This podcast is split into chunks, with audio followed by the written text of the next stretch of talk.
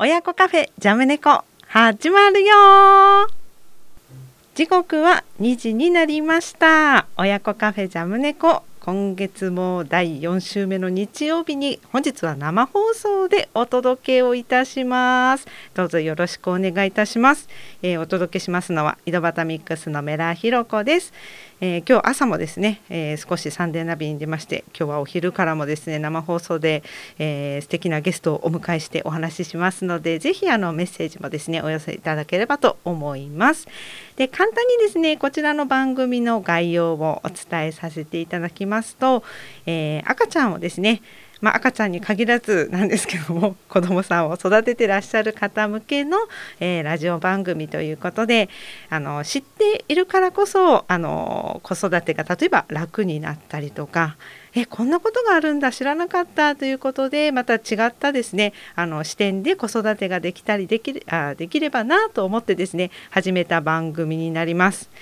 えー、これも初めてですね結構なりまして我が娘ニコさんもですね来月で2歳になるんですがすごいあっという間だなと思って昔昔って言い方あれですけどまだ赤ちゃんの頃は一緒にニコさんもですね登場してやってたんですけどもう今は、まあ、そんなことは絶対できないというですね座ることもしてくれないしもう喋りまくるのでですねもう彼女の番組になってしまうということで、えー、私一人と、えー、ゲストの方をお招きして、えー、お届けをしております。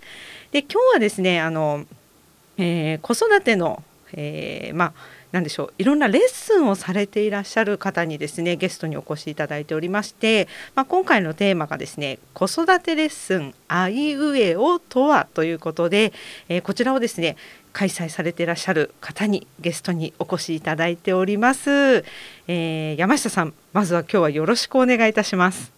よろしくお願いします。はい、ちょっと山下さんのですね、あのご紹介させていただきます。えー、株式会社ママンヘルスケアアカデミー代表でいらっしゃいます山下真由里さんにですね、今日は1時間生放送でお付き合いいただきたいと思いますので、どうぞよろしくお願いいたします。はい、簡単によろしければあの自己紹介をお願いできればと思うんですが。はい、ありがとうございます。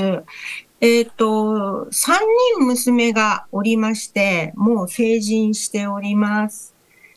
と今は、あの、つみのり内科、鹿児島市にあります、つみのり内科クリニックの中で、あの、このママヘルスケアアカデミーとして子育てレッスンをやっております。はい、子供が大好きで、うんうん、あの、元学校にも勤めておりましたので、はいはい、できたらまあそういう実例だったりで子育てを知ると、楽にもっとできるのになというところから始めております。なるほど。はい、ありがとうございます。あのすごく私あの初めてね、あの山下さんとお会いした時に楽にっていう共通事項があることにすごく私は驚きを隠せなかったんですが、あの子育てってすごくこう楽にしちゃいけないみたいにね思ってしまう方って多いと思うんですけどその中でなんか楽にしようってこう、まあ、皆さんに教えるレッスンをなんかしようとか多分思われること自体もなんか学校の先生だったら勝手なイメージですよこれは。勝手なイメージですけど楽をしちゃいけないみたいな部分を持ってる方って多いのかなって勝手に思ったりしたんですけどすごく私素敵だなと思って感銘を受けたんですが。そこら辺はどうですか？ね、うん、あの、やっぱり女性ってすごいですよね。子供を妊娠して産むだけでももう、本当命がけなのに、うん、で、産んだ途端に眠れないおっぱいが出るか、みたいなところから始まって。大忙しでね。はい。そして、どう育てていいかわかんない。もう手探りですよね。そうですね。うん。もう本当にこう、あ一人目産んだ時も私ももういいわ もういいわと思ったのに3人もお子さんいらっしゃるという。それも、もう上の子と 1, 1年半後にはもう2人目が生まれてるという。それはバタバタでしたね。女の人ってね。本当そうですよね。まあ、そうで頑張ってますよ。みんな本当に一生懸命やってる。うん。でなるほど。あのーまあ、一年生、小学校の1年生の担任が結構多かったので、あ親の方とももう本当フランクに話していたときーに、ぱいこう悩みがあったりだ、なんだったりされて、一生懸命育ててらっしゃる。うん。そこで、ちょっとしたことだけど、こんなこと知ってた方がいいんじゃないかな、というのをこう集めてたら、あうん、とか、あいうえおで教えてた方がいいかなっていう感じで、うん。なるほどですできちゃったんですね。ああ、うん。じゃあ結構なんかあれだったんですね。そのなんて言うんでしょう。普通にこうまあ学校の先生されていて、あ大変だなっていうのをお母さんたちと喋っていく中で。もっと逆にこうしたら、まあ、お母さんたちの悩みも減るのにっていうところもすごくまあ感じられたっていうことですね。そうですへね。ー不安っていうのがね、お大きいですもんね。うん本当にうちの子は普通の子よりもまずは小さいとか、うんうんうん最初母子手帳からですもんね。あの線に乗ってないとか。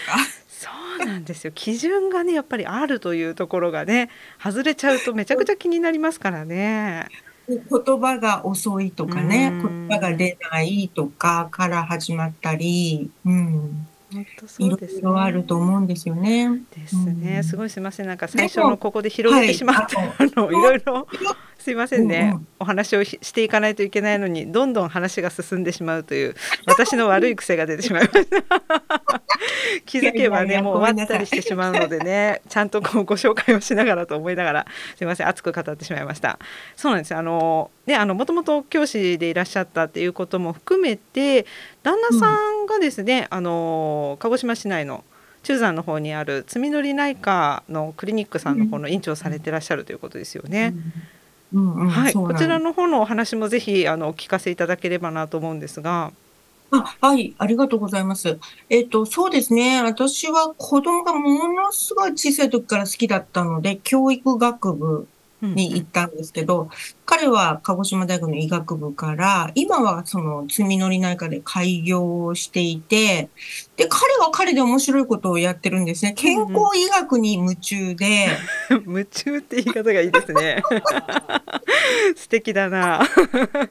夢で中。も夢中で、はいあの、もっとこれをみんなに知らしめたら、はい。あの、もっと変わるのにっていう、まあ私とちょっと似てるんですけどうね。ん。うん、こそ、私は子育てのことをもっと知れば変わるのにというのと、彼はこの健康医学を知ればうん。変わるのにというので、うん。うん、あの人間ってやっぱりだんだんこうね、年を取っていって病気になってっていうパターンだと思ってしまっているところを、うんうんうんうんちょっとだけフィット、まあ運動、フィットネスジムもその中にあるんですけど、はいはいそれから食事、ちょっとだけ美味しい、こういう、あの、野菜たっぷりのお食事取ればいいのにとかいうので、うんレストランとか、フィットネスジムとかもやってるんですね。はいはいはい。で、あの、やっぱり教育がいるものですから、私、学校の教師を一生懸命やってたんですけど、はい今、そっちのお手伝い、リンゴ教室とか、ああなるほどなるほど。リンゴっていうのは、なんと我々の細胞って何歳でもこのリンゴの大きさぐらい毎日変わるらしいんですよ。え人間がってことですか？人間がびっくりですよ、細胞がです、細胞が。そうなんですね。はい、爪が伸びたり、髪が伸びたり、皮膚ができたりで、で全部集めると、一日リンゴ1個も細胞作るそうなんですよ。すごいですね人間。人間すごいで。すよ、すごいんですよ。で、80歳でもそうなんですよ。年齢問わずリンゴ1個分のいつも再生を細胞がしていると。そうそうそう。で、そのリンゴ1個をちゃんと作るにはどうしたらいいかっていう、それがまあ、リンゴ教室で一つ一つ丁寧に教えているんですけど、それもすごく面白くて、その中にこの一つだけ、1コマだけ子育てレッスンを入れてるんですが、やはりやっぱりストレスがかかると、このリンゴ1個が、なんと、うんあの、た、綺麗にできないんですよ。ストレスかかっちゃうと。もう1個分ではなく、まあ、それこそ量が少なかったりするみたいなことですか？少なかったり、色が悪かったり、細胞の。へえ。うんね、人間の体ってうん。見えないですからね、私たちの細胞の色であったりとか、そ。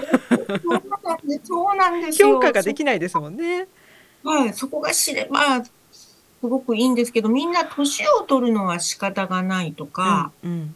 もう40になったら腹が出てきて当たり前とか、それから昔はわ、ね、若い時は痩せてたのに、今はブクブクとか、うーん白髪がすごい出てきたわ、とか。なんかどこかねしょうがないっていうふうにそういうもんだみたいな意識がありますけど、おっしゃる通りその健康医学を知ればそれがそうじゃない、まあなくなる可能性が出てくるってことですよね。少しこういうことをしたら随分変わるわよっていうような、まあ取り組みなんですね。だから、あの、いいことをがぜんやりすぎてもダメで、うんうん。例えば2時間ぐらい歩きま、歩いてやるはいといい。とはいか、それって体が疲れちゃうのでストレスになっちゃって、かえって良くないんですよね。ああなるほど。うん。とか、食事とかも、まあ、どんなのを取ればいいんだろうとか、うんで、少しそういうのを知れば、全然人生変わっていくので、まあ、そっちに夢中で、今こういうズームとか、オンラインでできるので、オンラインでもやってまして、そっちの方は。で、えっ、と、今度も学会で多分発表11月上旬で今、あの、あるみたいで、あの、みのり先生はそれなりに一生懸命、やってますすごい素敵ですね。なんかご夫婦でそうやってこう一緒にちょっと方向はねあのまた違うにしても結局のところやっぱりこう人につながる何かを伝えていってるっていうのがお二人ともあられてなんか会話がすごく楽しそうな会話をされてらっしゃるのかなというのをなんか思いこう想像してしまったところだったんですけど。いや、もうね、まさかね、ん一緒にね、やることになるって、もう全然思わなかったですよ。すごい向こうはね、全大きな。病院をどんどんどんどん回って、大学病院とかね、うんうんうん。いろんな病院の先生であって、私は私でうん鹿児島県の、うん、学校の教師をしてたわけで、全然違う畑ですから、はいはいだはい。から今なんでこんな一緒にやってるんだろうみたいな。ようなことをしてるのかっていうのも。いやなんか面白いですねなんか結局は一緒にすることになったっていうところがまたいろいろな道を経てですね。なで、るほど。私も医療系ではなかったからよかったかなと。医療系でしたらなんかあるけど、一般人の気持ちがわかるんですよ。腹が、この頃お腹が出てきたとか、なんかこの、顎の下のこの肉は何なのとか。面白いですね着眼点が面白いですね。近いのにどうしたらいいんだろうとか。でもそうですねうん医学的に考えず本当に普通の人でこうね一般の方が思うことを抱かれるからすごいそこでこう衝突されることもなくいやこうだよっていうので改善もされるってことですね。そうですね。そ素敵れは難しい。その言葉はわからない。あーあーいいですね相乗効果が。なるほど、じゃあ今日はちょっとその一コマでりんご教室の一コマにも入っていらっしゃる子育てレッスンあいうえおのですね、お話をしていきたいと思いますので、まあ、リスナーの方々もですねあのもし何か質問等ありましたらメッセージお寄せいただければと思います、えーメールアドレスの方申し上げます。ss アットマーク fm 八七一ドット com ss アットマーク fm 八七一ドット com です、えー FM プラプラの方でもですねあのメッセージの方送れますのでぜひお寄せいただただければと思いますさあちょっとここからはですね先ほども少し概要の方もあの教えていただいたんですが、えー今、えー山下さんの方が行っていらっしゃる子育てレッスン「あいうえお」についてですね少し概要をですねあの教えていただければと思いますのでお願いいたします。はい、ありがとうございます。えっと、私自身も教育学部でしたので、あの、発達段階とか、あの、そういうの、障害児のことだったりとか、学生の頃勉強はしたんですが、その頃もとんでもない、あの、真面目じゃなかったので、もそう全然、その、素通りだったんですよね。はいはいはい。で、いざ教師になってから、ああ、なるほどっていう、もう一回こう紐解いて、あの、学生の頃習ったものを見たりとか、あ、ここで勉強してるじゃんという大きな一つが、へ人間は発達段階で育っていくっていうか、0歳はこんなところが成長する。ーうんうん。1歳はこんなところ、2歳はこれ、うん。3歳はこれ、それから1年生ぐらいだったらこれ、なんてうん。学習するんですね。はいはい。ところがそういうの分からずに、あの、2歳とか、ちょうどメラさんが2歳っておっしゃったので、はいはい抱きしめたいぐらい可愛い時ですけど、2歳はまだルールができないんですね。ルールっていうのはしつけですね。はいはい。あの、テーブルに足乗せてパチンと叩いたりとか、それから、えーって箸投げたりとか、うんうんそんな時、ダメでしょ、こんなのみたいなのが、あの、なかなか通じなくて、何を通じてるかっていうと、はいお母さんの感情だけを受け止めてるっていう、あうん、ー怖いですそういね。それ。そういう時期なんですね。でも、それ知らないで、もうちっちゃい頃からしつけちゃおうみたいに思っちゃって、はい。ちよち、まあ1歳から歩くから、うんうん悪いことしますよね、なんかこう、き出はいはい。ダメでしょとか、これでしょとかなんかやっちゃうと、うん。あの、子供はお母さん怖いとしか思わない。感情だけなんですね。だから、そういうのをこうなのよとお教えするだけでは、はい。最初はそれでやってたんですけど、皆さん家に帰ったら全部忘れちゃったわっていうので、うんうん。あーは何、いは何、うは何、えは何と、あいうえおになんか紐つけてうんうん。関連付けさせて覚えるみたいな。うんうん。覚えててくれるかなっていうので、あからあ赤サーターナハマヤラは全部あるんですよ。へえ。すごいでもそこそこにされようと思うそこセンスですよね。なんかあのやっぱり記憶っておっしゃる通りこう何かと関連づけないとやっぱり忘れますし、なんかねちょっとあの短期記憶じゃないですけどもう忘れていいやっていう記憶になっちゃいますけど実際やっぱり山下さんがされてらっしゃることって実践されて子どもさんに伝わっていくっていうのが一番こうなんていうんだろう形となってお母さんも子どもさんも心地よくなるのかなっていうのがあるので、そういう意味ではすごい着眼点だなあいうえおにこうつけたところがあと。どどうなんですかね。まあ、あの、忘れちゃったって言われて、え、うん。役に立なんとか役に立ってほしいので、なんか覚えやすいのはと思ったり、それから、そうだ、カルタにしたらいいんじゃないかとか思って、まだできてるんですけど、はいカルタではい上を作ったらいいかなとか、いろいろ考えてるんです。うんうんうんうん、でもなんかこう押し付けじゃなく本当楽しみながらこう得られるそしてそれが何かにつながるっていうのはすごくいいですよね。こう教わる方としてもですね、勉強ではまたない何かというかですね。うん。まあへ自分もね、はい。あの、もう子育てもう、てんやわんやでしたので、ーいやでしたか。うん、なんとか、あの、先生の時には、あの、はい。独身の時の先生の時には、はい。あ、このお母さんあんまり分かってないわ、とかね、あの、思ったりしたのに、自分が親になって初めてですね、あ、あのお母さんに対してあんなこと言っちゃった、とかですね。へー同じですよね。なるほど。なんかでもあのさっきおっしゃられてたその学生の頃に教えてまあ大学とかでですね勉強された部分っていうのと実際にやっぱそれが同じ事例として学校で起こった時にもう一回そこの事例をあ事例というかあの学習したことを見てようやくそれがあって腑に落ちてこうなっていくっていうところに戻られたっていうのも私びっくりしたんですけど。なんかすごいなって思ってそこまでされる方もまた少ないのかなと思ったりしたんですけど。いやいやいやいや、あの、学生時代の人がもしこのラジオを聞いてたら、あいつが、いつも寝てたあいつが、なんて言ってるかもしれません。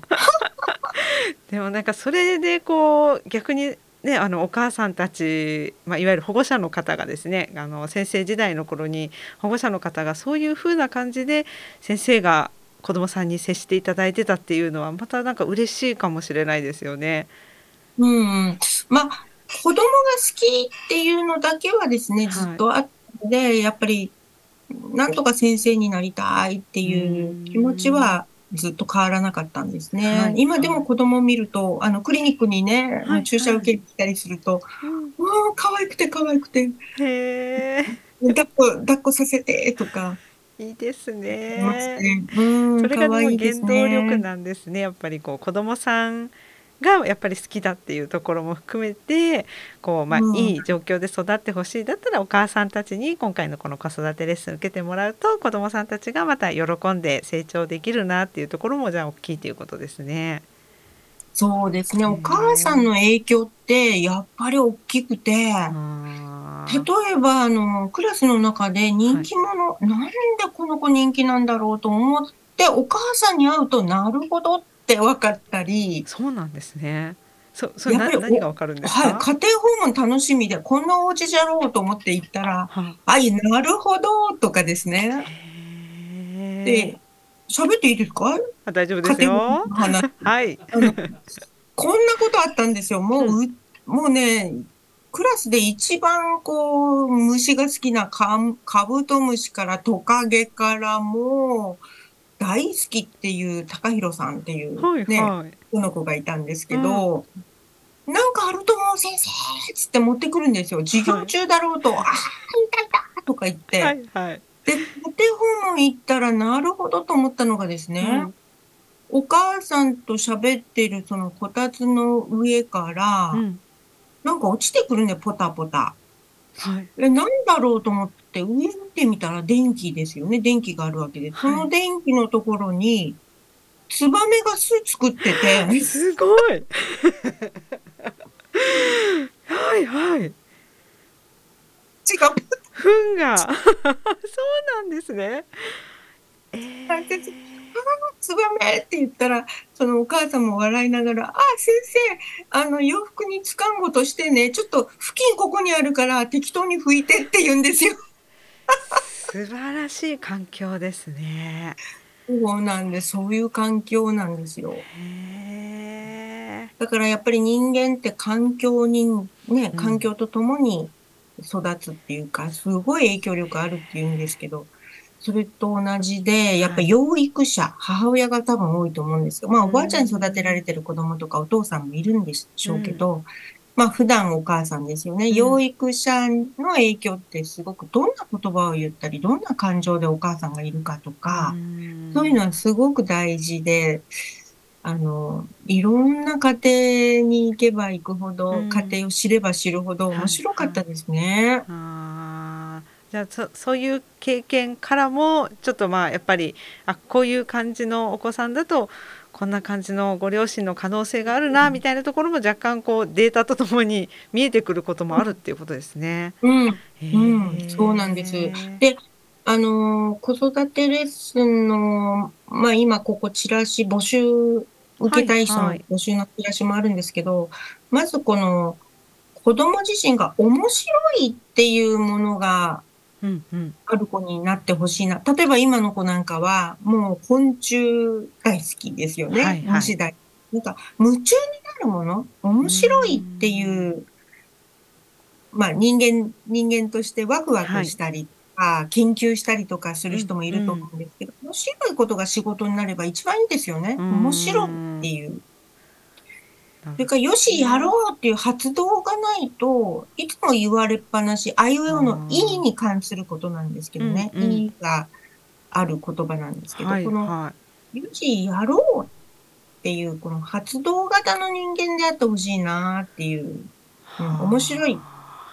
よし、やろう。うんうん。それから、途中でやめないでやりきる子、うん、最後までやりきる子、忍耐もいるなということで、この3つの子育てはいの、はい。うん、なんか、子供の目標みたいなのを取り上げてるんですけど、うーんいやこれ私もチラシ拝見させていただいてここの3つの言葉にすごく何て言うんでしょうあの自分が育てている中でこの3つを考えたことがまずそもそもなかったのでなんかこの観点でやっていくと親としても楽しめそうだなというのがまず一番に感じたのがあって。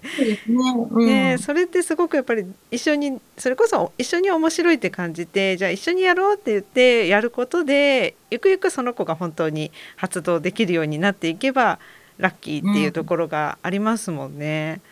ああ、すごいな。はい、私もこの一生懸命考えて、どんな子供だったらっていうの、この3つは結構、あの、ちょっと数年かかったんですね。面白い、よしやろう、やりきる子。うんうんうん、面白い、よしやろう、やりきる子っていう。まあ、これだったら、あの、それが仕事になれば、うん、楽にその子自身も社会に貢献できる自分でいれるかなと、それを見る母親も、やっぱり、あ、この子、この、この子面白そうに仕事してるなっていうのも安心でしょうし、今私の娘たちは3人とも仕事してるんですけど、はい、はい やっぱりこの面白く仕事をしてもらうっていうのは安心ことが仕事になるっていうのは3人ともおかげさまでなんかちょっとこうそういう部分で仕事してるのでやっぱり小さい頃から面白いことを伸ばしてあげる子育てっていうのも大事だよなっていうのがあのありますね。なんか、あのやっぱり大人になってから特に私は感じましたけど大人になってからもこれあるといいかもですね。子供じゃなくしても大人自身も面白いっていうことを増やしたりよしやろうって言って動いたりこの一番私できないやりきる子にはちょっとまだ慣れてませんけど、うん、やりきるというところもちょっと今まで、まあ、50%しかできなかったのをねあの6070%ぐらいできるように多分大人自身もやっていくとなんか楽しそうだなっていうのをちょっと子供時代のことを忘れてたのを思い出せるじゃないですけどね。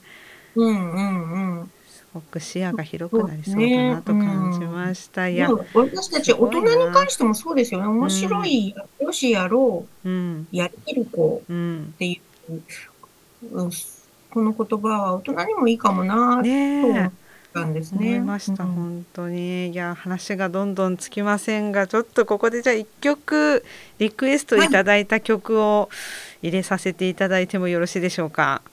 はい、ありがとうございます。はいえっと、今回リクエストいただきました曲が、えー、こちらの、はい、サザンオールスターズさんの「愛の言霊」ということで、うんうんうん、いただいたんですか何か思い入れがある最近ですね、はい、私たちの学生の頃サザンオールスターズ今何時っていうのが 流行ったんですけど、はい、結構なんとなくだったのが、最近カサナオールスターズって深いわと思うようになってきたり、あと運動ですね、今やってます。週4回ぐらい。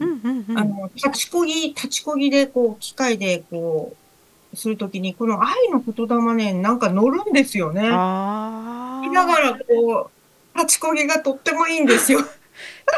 立ちこぎという時点でちょっとびっくりしましたけど立ちこぎのマシンがあるということですねじゃあそのフィットネスの方に。そうですねはい、そのテンポ感が良いのでいつも聞いてらっしゃるというそうですね。もうこれ聞きながらやってますね。なるほど。ちょっとじゃあ聞きながらまたアドレナリンが出るかもしれませんけど、おお聞きいただければと思います。はい。はい、それでは、えー、曲お届けいたします。サザンオールスターズで愛のこと言霊。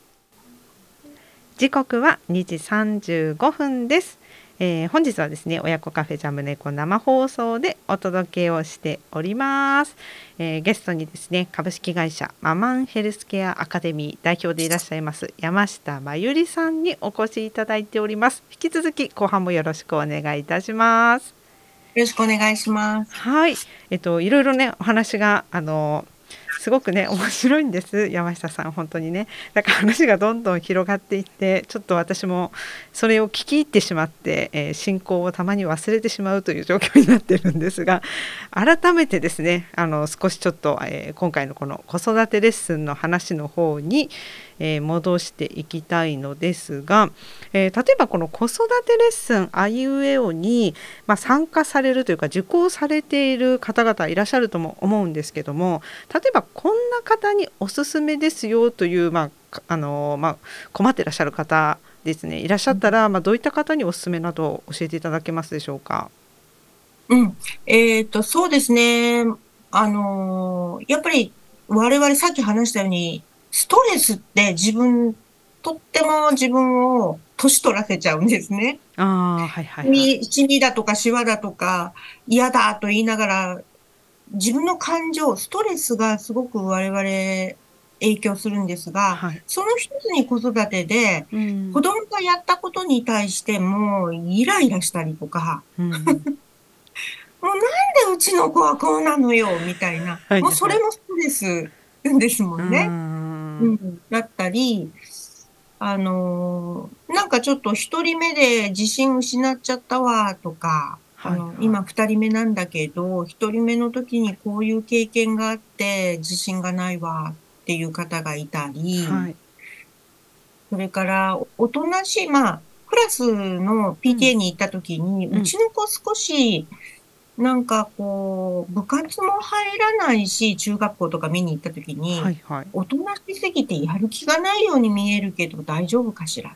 か、なんか他の子と比べて、どうなんだろうという、こう、母親としてですね、はい、大丈夫かしら、はい、このままで、みたいなことを感じてたり、うん、えー、いやいや、もう私はこういう子に育てたいんだけど、どうしたらいいんですか？みたいな、うん、ちゃんとした目標に向かっていらっしゃって、でも、本当にこれでいいのかしら？みたいな人だったり、何でもいいです。いやなんかねさっきもちょっとあの曲流してる時に少しお話出たんですけどもあの私たち母親はこの子育てに関して教育を受けていないんですよというところがまずね根底にあるという話をしてたんですけど、もう本当おっしゃる通り誰でもなのでいいっていうことですよね。もう誰でもいいんです。誰も習ったことがないんです。本当気がついたら。恋をして、うんえー、いつの間にかお腹が大きくなって、はい、死ぬ思いで産んで、うん、母親になっちゃうわけですから。ですよね。うん、本当だからまあ、うん、今こう例えばですけどこうプレママのねレッスンとかで沐浴の仕方であったりこういろんなこう準備迎える準備とか教えてもらえるんですけどなんかその後の本当育て方っていうところは手探り満載な子育てですよね。そうですね。歯のこととかね、うん、から栄養のこととかね、離乳食とかね、そういうのは聞いたことあっても、うん、あの、どうやっていけばいいのかっていうのは本当に、昔だったらおじいちゃんおばあちゃんと一緒に住んでて、はいはい、大丈夫大丈夫、症状破るな、こうだよ、みたいなのを言う、ね、お母さんたちが教えてもらったんでしょうけど、今、核家族化になって、うんうん教育受けてないんですよね。そうですね。だからこそやっぱり一人でこう悩んでというか不安に思ったりとかお母さんされる方は多いかもしれないですよね。うん、で、それで巷のママ友にね、うちの子こうなのよって言ったら、あらあら、うちもそうなのよって、本当にその人を信じていいかわからないようなことを 言い合って、お互いをね 慰め合うというかね。うんなんかでも本当こう共感するからあの一旦その場まあその場というかその感情は落ち着きますけど解決策というかやり方子育ての仕方で一番子どもと、えー、保護者というか親がこうフィットするやり方は実際共感だけで学ぶことはないわけですもんね。うん、そう思うとこの子育てレッスンっていうところを一度聞かれるとなんかこう今までえー、知らなかった私間違ったことを子供に一生懸命今やってたんだっていうことに気づかれるとまた違った子供さんの面が見えたり自分が見えてきたりっていうのは発見がありそうですね。なんですよそのままいけばこういう子になりがちみたいなのに気づいたり。あと、発達段階で育てていくと、やっぱり、ほっとしますよね。2歳でどうして嫌だ嫌だ言うんだろうと。ああそこの子がおとなしいのに嫌だ嫌だって言ってひっくり返っちゃうわって。でもそれいいんですよ。それ正常なんですよね。なんか必要なね時期だってさっき教えていただいたんですけど、はい、ぜひその話もお聞かせいただければと思います。なのでそれも発達段階で、うん、あの2歳はややだやだ。もう一つ8歳。うん、そこでは、あのー、2、3人で悪こっぼになるんですよ。悪こっぼ。またそれも大事な時期ということですね。はいするの、こんないたずらしたのよ、もううちの子は、みたいうにん。おっしゃるんですけど、それも正常なんですよね。ん。なので、あ、そういう時期だったんだなっていうことだったのを大げさにもう大きく捉えて、うやれ、平ん。謝りに行って、もう、そしてもう学級でも問題にしてとか、お母さんが大きな問題にしちゃう時があるんですああ、よね。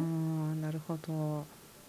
う。そうんか、じゃあそれも含めて、ま、それこそ、ええ、10代になったら思春期っていうものがあって、もううん必ずそ。こは段階として、ええ、みんなが踏む場所だっていうところですね。うん。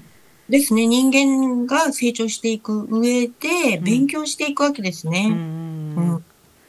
ん。なるほどね。いや、それすごくほんと、結局は誰でもみんなは今日のお母さん、お父さん聞いてみてねっていうところと、ま、実際うん。その受講された方々のもしなんか声とかがあったら、また教えていただきたいんですけども。はい。あのね、必ず、ま、今は10人ぐらいの教室でやってるんですけうんうん。ど、涙流されますね。うん。ああ。半分ぐらいはこう、やっぱ子供のことなんで、うるうる、あの、されますね。うん、かわいそうなことしちゃったわっていう、あの、お声だったり、それからこう感動して、なんだろうね、涙ってなんでしょうね。なんかこう、うるうるってされる方多いですね。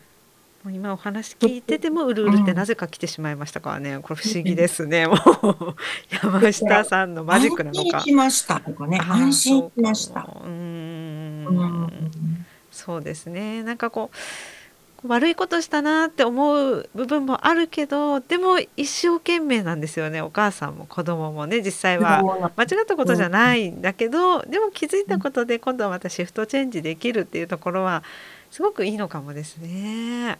なるほど。安心しましたっていうのとか、この、し知らなかったことをし知った？ん、喜うん、そびの。喜びを話される人も多いでどすね。ね。わかりました。ちょっとじゃあ、こあの最後のラストの方でですね、ぜひあのあいうえおの中のあの部分だけちょっとまずは教えていただきたいと思いますので、ちょっとそれも含めまして後半でまたあのこちらのレッスンの受けるこう詳細などもお伝えできればと思います。で、ここからですね、あのリクエスト曲もう一曲いただいておりますので、こちらの方の曲をお届けしますが、えー、松任谷由実さんの優しさに包まれたならということで、こちらの曲はなぜお選びになられたんでしょうか？うん、あの最初のフレーズがね、大好きで、うん、かんあうん、うん、うん、で、さいいいですこれね。はい私はい。自身がまだ中高生ぐらいの時に聴いた曲だったと思うんですね。ユーミンという名前で。またね、彼女は50年経ったからっつっはい。てレコードにもこれ入ってましたけうど、ん。何度聴いても新鮮なんですよへね。うん、え。素敵なフレーズ、あの詩が素敵でうんうすよね。ん、本当そうですね。またうこうあん、のあの方の声に合ってるメロディーというかですね、うなんかこうん、独特なメロディー感もあって、いつ聴いてうもすごいん、おっしゃる通りそうですね。なんかいつ聴いてもなんかフレッシュな感じっていうのはおっしゃる通りかもですね。なんかすごくしみじみ感じますね。うん、はい、子。育てってこう優しさを、うん。母親ってもうやっぱり優しさっていうのが、あの、もう本当男性に負けないぐらうい優ん。しさっていうのがあるから子供ってただいまって帰ってきたり、わーって抱っこしに来たりとかう母親にね。ん。まあこの曲いいかなと、母親にしてもいいなと思ってます。わかりました。ではお聴きいただきたいと思います。松任谷由実で優しさに包まれたなら。時刻は2時49分です。えー、もうとうとう最後にですねなってまいりましたよ。あっという間でしたね。あれ山下さん聞こえてますか？大丈夫ですか？聞こえてありがとうごます。ざいます。本当にあっという間でした。ちょっと楽しい時間もはい終わりに近づいておりますが、最後ですねちょっとあの。えー、まああのどういった感じでご利用いただけるかっていうところも含めてなんですが、えっと、ホームページなど、まあ、あの掲載されていることもあるかと思いますのでこういったこうどういう情報を見れば分かるっていうところを少し教えていただいてもいいでしょうか？そうですね。LINE、公式 LINE に皆さん入っていただいて、はい。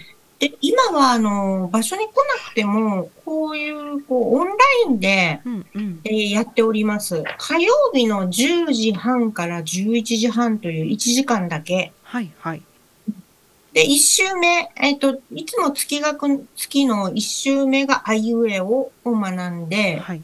2週目になりますと、かきくけこ、さしすせそ。うんうん。3週目、立ちつてと、何々の。4週目、はひふほ、まみむめも。5週目がやゆよ、らりるれろというふうに、あの、一週一週進んでいきます。はい。ただ、あのー全部受けなくても、用事があった日は受けれませんので、一、はい回だけでも、まあ、たまたま受けたのが立ちつてと何々のの日日だったっていうのでも、全然大丈夫でうす。連続性ないので。はいはい。なるほどで。、1回のレッスンが、はいあの、ここは2500円顔を見るときはやっているんですけれども、はいズームで今、オンラインでやるときには、はい。2000円でやってます。税込み2000円です。はい。で、LINE、公式 LINE で、えっ、と、子育てレッスン、さっきこう実験したら入れなかったっていう方がいらしたので、積み乗り内科クリニックに案内した方がいいかしら。あ、電。話していただくっていう手もあるかと思います。もしできなければ。はい。LINE 公式アカウントは子育てレッスンっていうので出してるんですけど、はいはい。もしできないときには、積み乗り内科クリニック266の0611ですね。零九九二六六のもう0611 06ですね。一一ですね。ホームページの方もございますもんね。はい。はい。で、こちらに案内しようと思います。わかりました。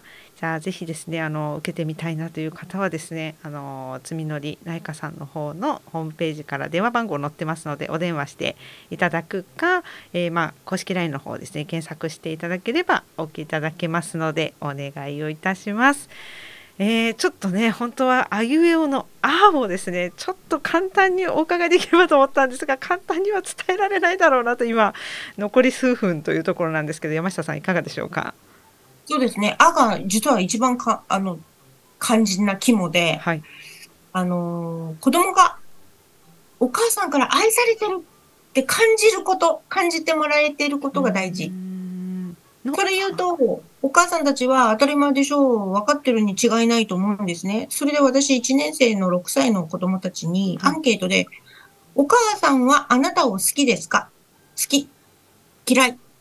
で、丸するようにしたときに、うん意外に嫌いって丸するんですよ、子供って。私たちの思いと裏腹に。はい。思い込みなんです、お母さんの。それ見たお母さんたちが、えー、な、なちゃんって言ってるんですね。ん40%ぐらいは嫌い。あるいは50%ぐらい嫌いを丸します。なるほど、で、ね。どうしてっていうと、怒ってばかり。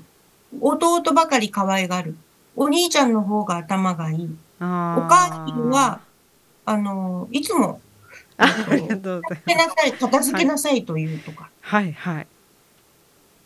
なるほど、ね。なので、愛されてる子って人気者でもあるし、意外にお勉強もできる子多いんですね。ん安心するんだと思うんですよ。お母さんに愛されてるというこの安心が、能力も発揮できるし、スポーツもできるし、クラスでも人気者。だから、愛されてるっていうことが大事ですよの、あです。なるほどね。これじゃあ私たち親がアクションを変えることで子どもたちはそう感じてくれるっていうことですかね。そうですねう。んあんまりガミガミ言わないとか。なるほどね。大好きよってアメリカみたいにブチューとはできないでしょうけれども、寝る前にうんよく頑張ったねとか、肩を触ってあげるとか、弟の赤ちゃんをだ抱っこをちょっと下ろして、おいでお兄ちゃんって言って抱っこしてあげるとか。